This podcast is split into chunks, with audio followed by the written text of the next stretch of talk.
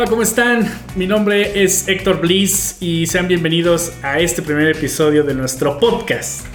Y me encuentro aquí con una developer increíble con quien me encanta compartir micrófono y es Katia Lira. Hola, buenas tardes, ¿cómo estamos? Genial, genial. Y tenemos un invitado muy especial que literalmente va a ser nuestro padrino de este nuevo podcast. Y es, es, genial tenerlo aquí porque tenemos un montón de preguntas acerca de lo que él hace y seguramente tendremos respuestas definitivas a toda nuestra ignorancia. Entonces quiero presentarles a Sergio Sánchez. ¿Cómo estás, Sergio? Hola, mucho gusto. Muchas gracias por la invitación. Bueno, pero Sergio Sánchez es como su nombre oficial. Lo que yo sé es que le gusta que le digan checos. Así es. Así es como me conocen. Es, que eso pasa, ¿sabes? O sea, yo no me llamo Bliss en ningún momento. What? Pero, pero me buscas en internet como Héctor Campos y no encuentras nada, pero pones el seudónimo y ahí aparece una meme, ¿no? Entonces, eh, seguramente con Checos pasa similar. Si buscas eh, ese alias podemos encontrar recursos, comunidades, etcétera, ¿cierto? Sí, normalmente mi, mi, cuenta personal oficial, mi persona oficial online es Checos y, y el, y el seudónimo con el que encuentran, a lo mejor encuentran más uh, cosas y por lo que me conocen a lo mejor es el de tacos de datos, pero pero si me buscan como checos, sí, porque si buscan Sergio Sánchez van a aparecer como medio millón de personas. No, no, voy, a, no voy a salir, no resalto como un Sergio. Sí, hay que encontrar ese seudónimo que nos haga destacar. Este, nos, tenemos mucho que, de qué platicar, tenemos mucho que preguntarte ahora que mencionas los tacos de datos. Entonces, Katia tiene una pregunta interesante para ti.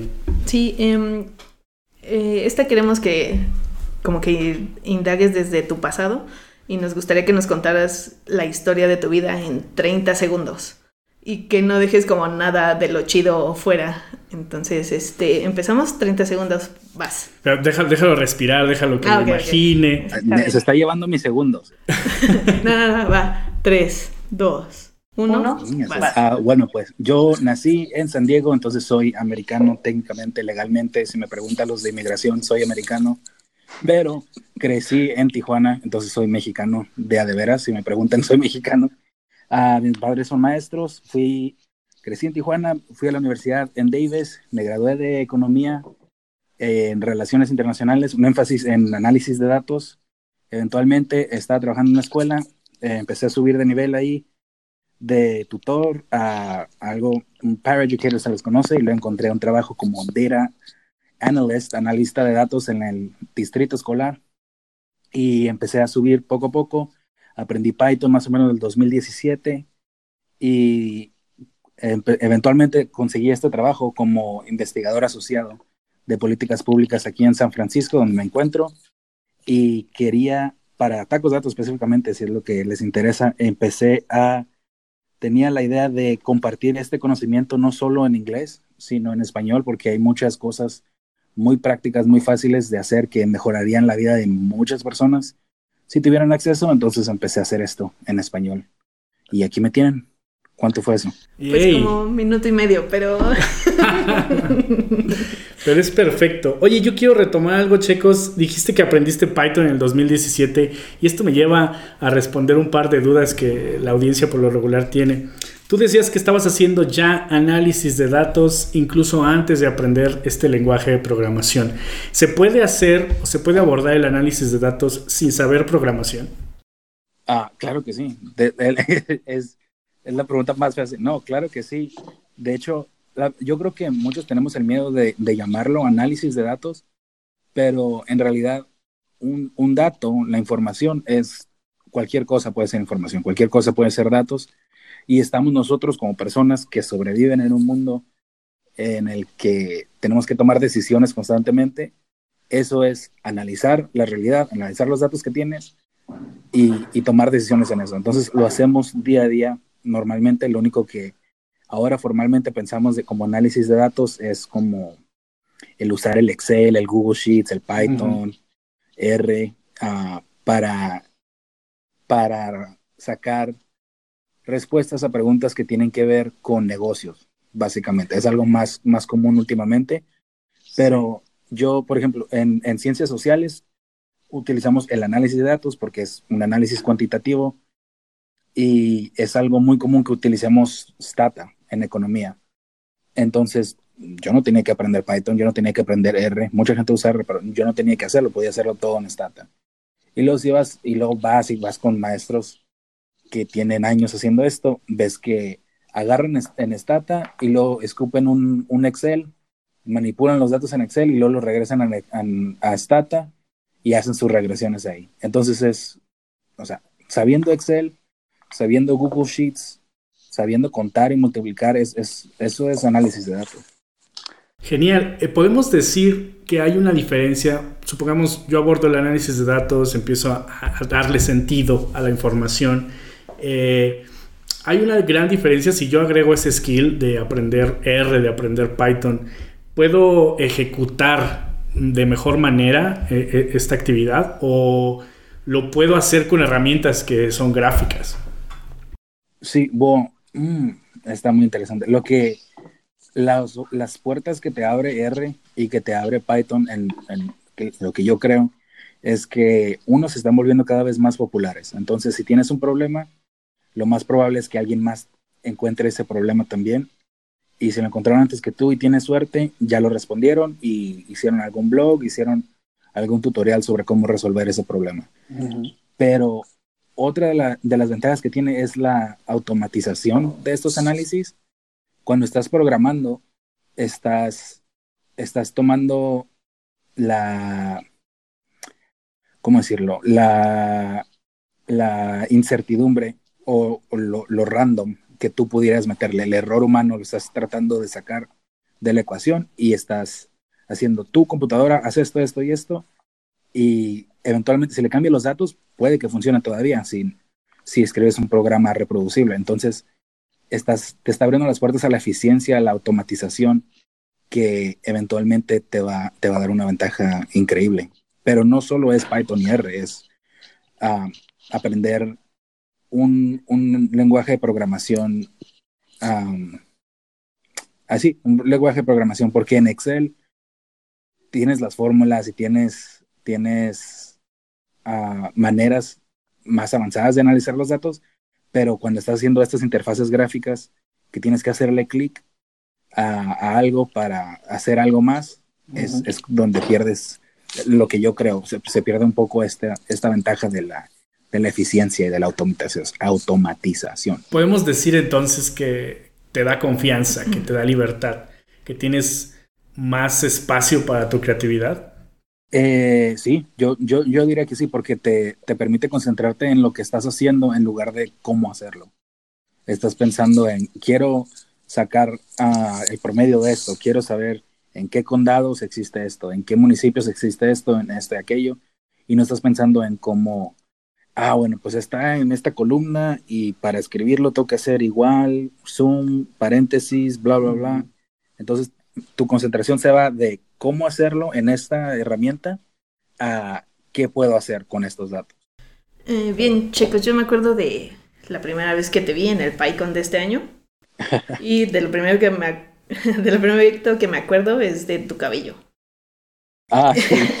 y no tuvimos como tiempo de platicar. Y fue hasta que empecé a ver en Twitter que estaba como trending topic tacos de datos, que fue cuando yo dije, ¿qué está pasando? Y entonces cuéntanos un poco de qué es Tacos de Datos. Oh, cielos, no sabía que era. ah, Tacos de Datos es un, una, en sí es una comunidad, es como yo lo veo. Es, es todas estas personas en Latinoamérica y en España que quieren aprender del análisis de datos y de la visualización de datos. Trato de no llamarlo ciencia de datos en sí porque cuando, cuando dices ciencia de datos como que invocas a todos los, los ingenieros de datos y los científicos de datos y, quieren hablar de machine learning. Quieren corregirte. De inteligencia artificial, ajá, y luego lo quieren decir en inglés también, es el aprendizaje de máquina. No, es machine learning. Pero, y que, que, es algo bueno, es algo muy importante, pero eso está a la vanguardia de este movimiento de, de esta revolución de datos. Y a lo que a mí me interesa un poco más y lo que yo quis, creo que Tacos de Datos está uh, quisiera que, que, esté ayudando es a la gente que no, no se ha subido a, a esta, no se ha involucrado en, esta, en este movimiento y que podría hacerlo y ganar, tener una gran ventaja en hacerlo. La gente que no ocupa aprender sobre inteligencia artificial, lo único que quiere es que pudiera, y que no sabe que pudiera, es que, ok, puedes hacer un, un script en Python de 3, 4, 5 líneas de código y te ahorras 6 horas en este reporte que tienes que hacer cada dos semanas. Es, que me encanta el nombre porque para mí es como humanizar los datos, ¿no? Es, es, como, es como traerlo a un plano donde cualquier persona pueda hacer uso de ellos, cualquier persona puede echar mano y, analizar su propia data. Y, y, a veces hay una tendencia, ¿no? Tanto en programación como en data, hay una falta de expertos, hay una falta de manos que, que, estén echándole allí, que estén contribuyendo. Y a veces el ponerle los nombres formales y subirlos en el pedestal es como decir, tú no puedes hacer data porque tienes que pasar por Harvard y por estas maestrías. Y a veces no, y por eso el, nombre es genial, ¿no? Es como vamos por unos tacos de datos, ¿no? Yo me echo unos datos de pastor. Exactamente. Casuales. Lo, lo, lo, está como mundanizando. La, Acabo de aprender esa palabra hace como tres días. es, o sea, es trayéndolo, como dices, a un, plano más coloquial, es de todos hacemos esto, todos pueden hacerlo. No necesitas un doctorado de matemáticas para, para hacer esto. Esto me lleva a la pregunta forzosa. ¿Qué estudiaste? ¿Aprendiste data en una institución formal? ¿Eres autodidacta? ¿Cómo es que llegas ahí? Pues, obviamente, mira, mis padres son maestros, entonces no puedo decir que que en la escuela no te enseñan nada y que, que vas a, todo lo, lo, real lo vas a aprender tú solo afuera. Pero este, yo me gradué de, yo fui a la Universidad de California en Davis, en California, y estudié economía y estudié relaciones internacionales. Y la carrera de economía tiene un énfasis, eh, la, la, la, que yo tomé es de un énfasis en análisis de datos y análisis económico. Entonces, las técnicas y la teoría cuantitativa lo aprendí en la escuela, obviamente, pero yo, por ejemplo, no toqué nada que no fuera hasta los cuatro o cinco años que estuve ahí. Este, fue hasta después, me, gradué en el 2016, a finales del 2016. En el 2017 empecé a aprender Python ah, fuera de la escuela eh, online, en edx.org o en, ¿qué más? En Udemy, en cursos que te encuentres, tutoriales que te encuentres online. Y estuve aplicando estas técnicas de Python a, a mis análisis de datos. Pero la manera de pensar y la, la, manera de abordar ciertos problemas, eso es algo que aprendí en la escuela y no, no, lo puedo negar, aunque no me hayan enseñado nada de Python en la universidad. Podemos decir que las bases, la matemática, la estadística que, puedes llegar a utilizar, viene de una educación formal. Sí, exactamente, ahí fue. De hecho, yo, yo cuando llegué a, Davis, era, mi carrera era matemáticas aplicadas. Y luego descubrí que era, eran muchas matemáticas y no me interesaba. Entonces me cambié a economía, que es igual matemáticas avanzadas, nada más que aplicadas a un mundo más real, podría decirse. Okay. a mí em, yo sé Python, pero está más orientado hacia web. Y en los últimos años que yo he estado en conversaciones y digo que sé Python, todo el mundo me dice, ah, ¿sabes datos? Y pues la verdad es que no sé nada. Entonces, ¿cómo dirías tú que sería una forma fácil de llegar de ya programación, pero enfocada hacia datos? Sí, yo creo que eso es algo muy, muy interesante y algo en lo que yo sé, yo no sabía de Python hasta, hasta muy recientemente pero en lo que he escuchado en, en, en otros podcasts, la competencia, no vayan para allá, es, es, eh, es, que Python para análisis de datos, para ciencia de datos, no era popular hasta como en 2014, sí. 2012, porque es cuando aparece NumPy, aparece Pandas, y empieza a agarrar tracción en, en esto de los datos, pero no es, es algo muy distinto cambiarte, entrar a Python como mundo de los datos o del mundo web es completamente diferente porque pensamos de manera distinta y, y, y las, los, las bibliotecas como pandas no son necesariamente pythónicas, como le dicen. No, no, no abordan ciertos problemas de la manera más pythonista. Eh, entonces es cuestión de de, de, cambiar la manera en la que pensamos ciertos problemas. Y eso, eso yo creo la manera más fácil que yo, que yo podría, o la manera en la que yo recomendaría hacer algo así, es buscar ciertos problemas que a ti te interesen, a ciertos, sí, aplicaciones que, que, te interesan, aplicaciones del mundo real. Quiero saber cuántos delitos hay en este municipio, quiero saber cuántos uh, inmigrantes se fueron de California a, otro estado, etcétera. Y, y, poco a poco a seguir tutoriales y ver cómo harías eso. Y con la práctica va a llegar, pero no, no es algo que, que existan muchos materiales, diría yo, de, oh, eras software engineer, eras esto o aquello, eras desarrollador, desarrolladora de esto. ¿Cómo haces eso en ciencia de datos? Es algo, porque es una manera muy distinta de, de, de abordar los problemas. Justamente, y aquí quiero ocupar eh, mi turno de preguntar algo similar. Eh, en el caso mío, que soy desarrollador eh, web, eh, nos toca hacer a veces el backend, a veces el frontend, a veces el backend es con Python.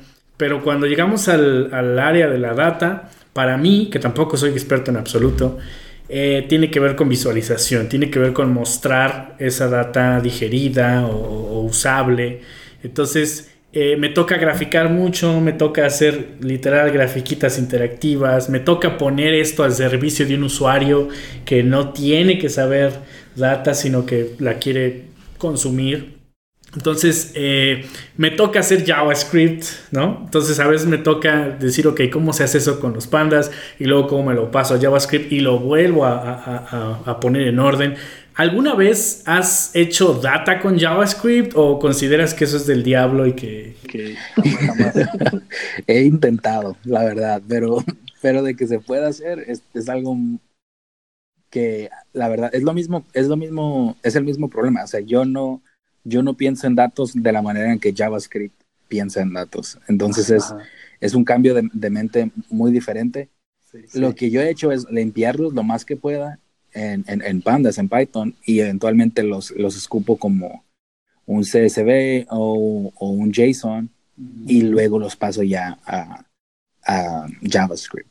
Pero, uh -huh. pero no trato, es algo que quiero aprender, pero no, no he hecho análisis de datos con, con JavaScript. Y es que eso ya es un taco campechano, ¿no? Porque ya, ya, ya hazlo todo bien genial con Python, pero al final tienes que tienes que echarlo a JavaScript, ¿no? Y es algo que pasa, es algo que pasa en la web, es, JavaScript es un obligado y a veces queremos mezclarlo todo porque está el trending de los data con, con Python. Eh, hay, hay quien tiene toda esta parte con R y después te preguntas, ok, ¿cómo se lo das a la web? Pues hay que cambiarlo de formato, ¿no? Entonces creo que hay, hay un área muy grande y es bueno que la gente se interese en todo esto porque existe el, free software y, y, todos podemos poner un granito de arena para hacer esto cada vez más interesante, más fácil y para todos más este, entretenido, ¿no? Eh, y tengo una pregunta más. Mm, ¿Nos podrías decir como tu workflow? De, por decir, obtienes los datos, no sé, en un Excel o de dónde los descargas hasta que justo ya tienes como algo que procesar? Sí, bueno, yo como en, mi día a día en el trabajo soy investigador de políticas públicas, la mayoría de los datos que, ya, que tengo son datos administrativos. Entonces es, o voy al censo de Estados Unidos y agarro datos de California, que es en lo que nos, nos concentramos aquí, o tenemos un, servidor en algún lado donde tenemos datos privados de, ciertas universidades o ciertos colegios aquí en California, pero ya están más o menos limpios. O sea, ya está en un formato uh, TXT, nos mandan los de los colegios. O cuando voy al censo, utilizo este sitio web que se llama ipums.org.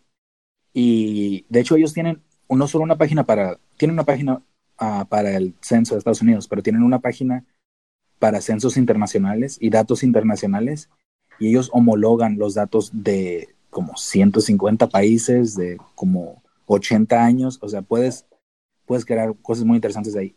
Pero lo que tienen es que te entregan los datos en formato .dta para Stata, um, okay. para SPSS o para SAS, SAS, o en formato a .dat, que es un formato de texto y te dan la, la metadata en otro, en, otro archivo. y, esos, como digo, ya están homologados. Entonces ya tienes un diccionario de datos, ya tienes tus datos súper limpios, no tienes que hacer mucho. En, en, los otros datos que recibimos, los datos privados de, con información personal, eso los tengo que limpiar un poco, pero hasta eso no, no tengo que hacer, no que hacer mucho, es más como, ah, no me des a ningún estudiante que no tenga nombre, o no me des a ningún estudiante que, que no tenga una fecha de nacimiento o, errores así para limpiar los datos. Y no está ahí el primer reto, por ejemplo, para alguien que empieza, es como, ok, me das los datos en 10.000 formatos distintos, algunos ya están limpios, otros yo los tengo que crear. ¿Qué, ¿Cuál es tu estrategia? O sea, ¿qué herramientas puedes utilizar para agilizar la limpieza de datos o es meramente artesanal? No, el, de hecho, uno piensa que, que obviamente cuando empiezas vas a hacer la artesanal, vas a, ok, agarro este archivo, uh, lo veo las primeras cinco, le pongo df.head, dame las primeras cinco del data frame, quiero ver qué está pasando y lo voy cambiando cada columna y vas uh, escribiendo las instrucciones directas. Pero eventualmente te, te, te ganan las, te, te gana la, la, curiosidad y quieres saber cómo, ah, bueno, pues si tengo que estar escribiendo esto para todo, ¿cómo puedo automatizar eso? ¿Cómo puedo hacer un, un, un mini script que me ayude a, a, tomar esos datos y búscame todas las columnas numéricas, búscame todas las, las de string, hazle esto a las string, lo quiero todo en mayúsculas, lo quiero todo separado, no quiero que haya espacios, etcétera, etcétera. Y Pandas es muy bueno en, la, en que con Pandas puedes leer no solo CSV, es lo, es lo más común, en tener datos en Excel o datos en CSV y, y, los lee Pandas directamente, pero con Pandas tienes la opción, el punto read stata o read um, SAS, creo. Puedes leer SAS, pero no me acuerdo si la función es read SAS. Y puedes leer, leer y escribir qué que es un, es un tipo de datos más común y más eficiente últimamente. Pues tiene una, una infinidad de, de, de funcionalidades pandas, entonces es, creo que eso es una, o también es una de las razones por las que Python ha estado creciendo en el mundo de ciencia de datos, es que existe este, esta biblioteca pandas y pues no importa si vienes de SAS o si tienes archivos en Stata, en Parquet o en HDF5 creo que se llama, pandas los lee y pandas los escribe, entonces nomás tienes que saber hacer tu análisis, tu limpieza en pandas y, y lo escupes en lo que tú quieras. Genial, ¿no? Y agregando a Python como lenguaje fácil de entender. Claro.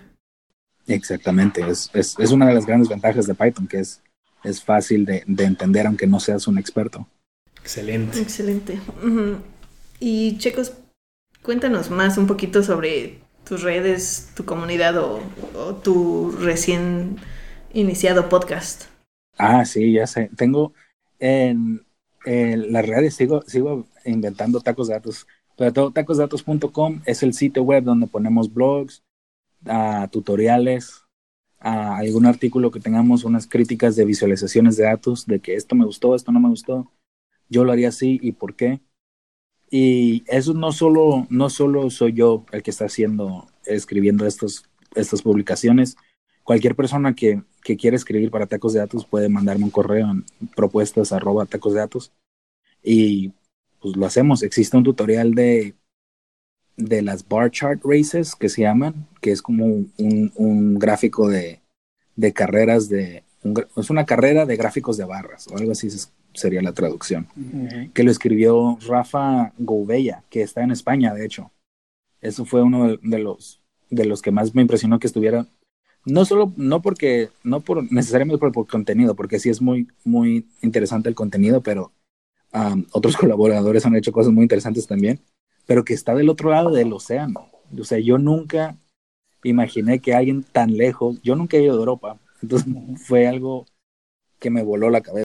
O sea, que quisiera participar en tu comunidad, en una comunidad latinoamericana. Pero eso es el Internet, ¿no? O sea, es claro. No importa dónde estés, gente de, de literalmente el otro lado del mundo puede, puede participar. Entonces está tacosdedatos.com, es la versión escrita tacosdedatos.fm es en donde pueden encontrar información sobre el podcast que acabo de lanzar Este, eh, va a ser lo mismo, es, análisis de datos, conversaciones, noticias, um, entrevistas para aprender del análisis de datos y de la visualización de datos y hasta de ciencia de datos, pero como lo mencionabas tú, en un, en una, en un contexto más comunal, más mundano, es de, estamos platicando, es como si tuviéramos fuimos por unos tacos y nos pusimos a practicar de algún proyecto que estás haciendo. Exactamente. Y, me encanta que sea en español. Porque eso acerca un montón, eso lo humaniza todavía más aquí en Latinoamérica y es que Ah, hay un montón de info, ¿no? Es como, ¿por qué no sabes datos? Métete 10 minutos a internet y aprende. Pero también existe la barrera del idioma, ¿no? Habemos muchas personas que queremos encontrar información útil, actualizada en español y es muy difícil, ¿no? Entonces creo que lo que haces, estamos aquí echándole un vistazo a, tacosdedatos.com, eh, lo que haces es muy valioso porque tienes información de primera mano, tienes información increíblemente práctica eh, en español, ¿no? Y eso es algo que, a la audiencia, eso es algo que a los chicos que están principiantes, que están comenzando, eh, les se vuelve oro, ¿no? Entonces, eh, me encanta, me encanta tu sitio. sitio. muchas gracias. Ese, ese es el plan, porque yo, o sea, si vas a hacer ciencia de datos y quieres hacer um, esto, machine learning, inteligencia artificial de lo más avanzado y quieres, quieres cambiar el mundo, lo más, o sea, en lo más vanguardista, eventualmente vas a tener que hablar inglés, tal vez alemán o chino, que es donde están haciendo muchos avances también. Pero si lo que quieres es ahorrarte unas horas en el, ese es el ejemplo que uso, porque yo tengo que a veces hacer una, alguna tabla o, cada mes tenemos que ver qué hicimos, lo que sea. Pero si te vas a tardar seis horas en Excel manipulando unos datos de un reporte, algún informe que tienes que entregarle a algún supervisor, pero lo puedes hacer en 30 segundos con cuatro líneas de, de Python. Eso no necesitas aprender inglés primero para ahorrarte eso. Y eso es lo que, eso es lo que trato de hacer con, con tacos de datos. El, no necesitas aprender inglés para hacer estas cosas prácticas que te ahorrarían horas, yo creo. Maravilloso, es, es, es, muy bueno lo que estás haciendo. Tengo otra pregunta ya que eh, este podcast lo escuchan, ya podemos atrevernos a decir, eh, desarrolladores y, desarrolladores web. ¿En qué está hecho tu sitio? ¿En qué, qué, usaste? ¿Quién lo hizo? ¿Tú lo hiciste? Ah, sí, oh, eso es lo oh, sí, ustedes sí, ustedes tienen esa audiencia también. Porque en, en, mi audiencia es como que, ah, sí, chido, pero ¿cómo hago este gráfico? uh, el, todo esto es en, está en GitHub. Pueden ir a github.com, diagonal tacos guion de guion datos. Genial. Um, ahí la regué, que hubiera sido mejor si fuera todo junto, pero ya publiqué demasiados links. ya, no, ya no puedo arreglar eso, se van a romper todos. Y está un repositorio, un website, es, un, es una plantilla de Jekyll que alguien publicó, es, un, es una plantilla de Ghost, el, el sitio de blogs, pero en versión Jekyll. Y, y está toda la información ahí, pues la gente que quisiera hacer algo parecido pudiera ver qué es lo que hice con, con esa plantilla. Yo nomás le, empecé a meter mi información. Yo más o menos le sé al, al, al desarrollo web en un poquillo de de HTML y CSS y, JavaScript, entonces era, le pude poner ciertas uh, otras cosillas, o lo pude, o lo pude entender más bien, que supongo que no sería un problema con, con su audiencia. Y el de también ahora, ahí tenía el de Tacos de Datos FM, el del podcast, pero ese lo tuve que mover a otro, a otra organización de GitHub por ah, pues, pues, por tonto, no sé, no sé qué hice, lo tuve que tener, lo tuve que cambiar pero eso está en github.com, diagonal uh, tacos guion de guion El guion podcast. Ah, el guion podcast. También ahí la regué, ¿no? Eso, es muy pythonista, Bueno, pero de los developers que nos escuchan, te pueden ayudar un poco al sitio, mandar pull requests o issues. Si, si encuentran cosas que no son súper eficientes, súper pythónicas, o no, bueno, el, desarrollo web en JavaScript, no sé, no sé cuál es el equivalente. Eh, si me quieren ayudar, claro que sí, pull request. Ahí, de hecho, las, si saben de, de, de Markdown y de pull request y de GitHub y quisieran escribir algo para tacos de datos, ahí también, últimamente yo, yo las veces que, me, que, que he colaborado me mandan un, un Google Doc o, o el texto en, por correo en un, micro, en, en un, un documento de Word. Pero pues si sabes Markdown lo puedes hacer ahí directo y nomás es un pull request. Y, y nos vamos a sorprender porque eh, vemos que tu proyecto es increíblemente, tiene un potencial enorme y las comunidades inmensamente empiezan a, consumirlo. Katia se está dando una vuelta aquí con los tweets y todo el mundo está hablando de ti, por algo es eh, un trending topic.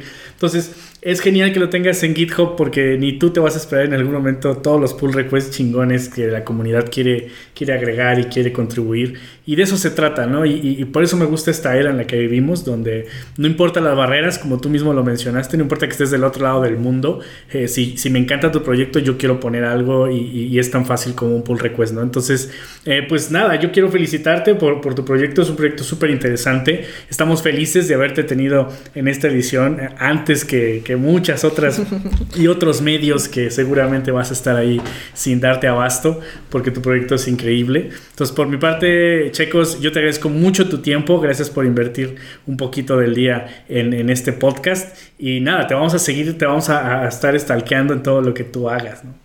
Muchas, muchísimas gracias por la invitación. Esto, esto- me encantan Sí. estas conversaciones, me encanta ver que la comunidad esté creciendo y todos queramos avanzar en esto. Sí, eh, chicos, para terminar, ¿qué tal que nos dejas unas palabras sobre qué le falta a la comunidad? Que, bueno, en tu experiencia, algo que, que nos falte para estar, no sé, a niveles internacionales. Le sobran haters.